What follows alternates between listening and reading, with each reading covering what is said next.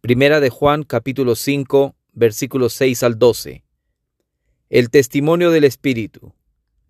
Este es Jesucristo que vino mediante agua y sangre, no mediante agua solamente, sino mediante agua y sangre.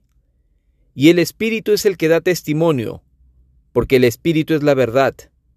Porque tres son los que dan testimonio en el cielo, el Padre, el Verbo y el Espíritu Santo, y estos tres son uno. Y tres son los que dan testimonio en la tierra, el Espíritu, el agua y la sangre, y estos tres concuerdan.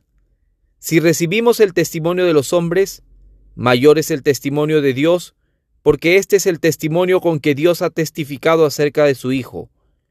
El que cree en el Hijo de Dios tiene el testimonio en sí mismo.